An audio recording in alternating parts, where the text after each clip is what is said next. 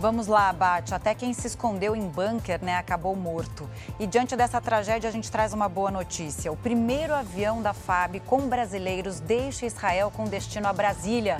E Tite chega ao Flamengo com foco na vaga da Libertadores e diz estar orgulhoso do novo desafio. Agora, no JR. Oferecimento Consórcio Bradesco. Conquiste sua casa nova sem juros e sem entrada.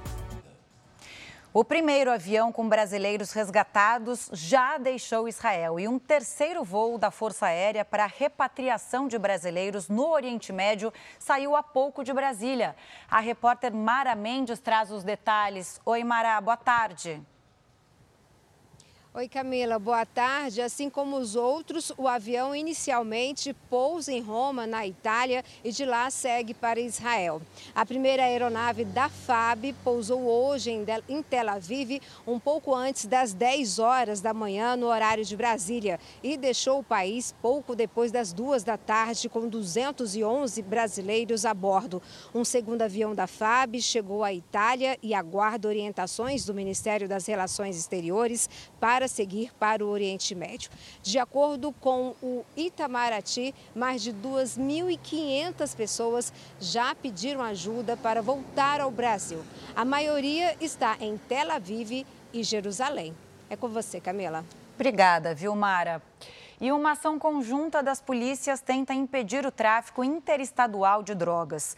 A ação envolve o trabalho das polícias federal, civil, militar e rodoviária federal. A operação acontece em Goiás e também em Recife. As investigações começaram em agosto, após a prisão em flagrante de uma pessoa que transportava cocaína e maconha de Porto Velho para Goiânia. A partir dessa prisão, foi possível identificar outros envolvidos. Duas pessoas pessoas foram presas. E este ano os consumidores devem gastar mais com os presentes do Dia das Crianças. É o que aponta uma pesquisa feita a pedido da Associação Comercial de São Paulo. E o videogame, olha só, é o queridinho dos consumidores. Leandro Estoliar, boa tarde para você. Eu sei que você teve filho, seu filho ainda não está nessa fase de videogame. Mas quais são os outros presentes procurados, hein? Ainda bem que não, Camila. Boa tarde para você, porque o videogame tá caro. Mas olha só, depois do videogame, vem os jogos de videogame. Só depois disso é que os pais estão pensando aí numa brincadeira mais ao ar livre, com patins, patinete, skate. Todos esses que eu falei representam mais de um terço dos presentes.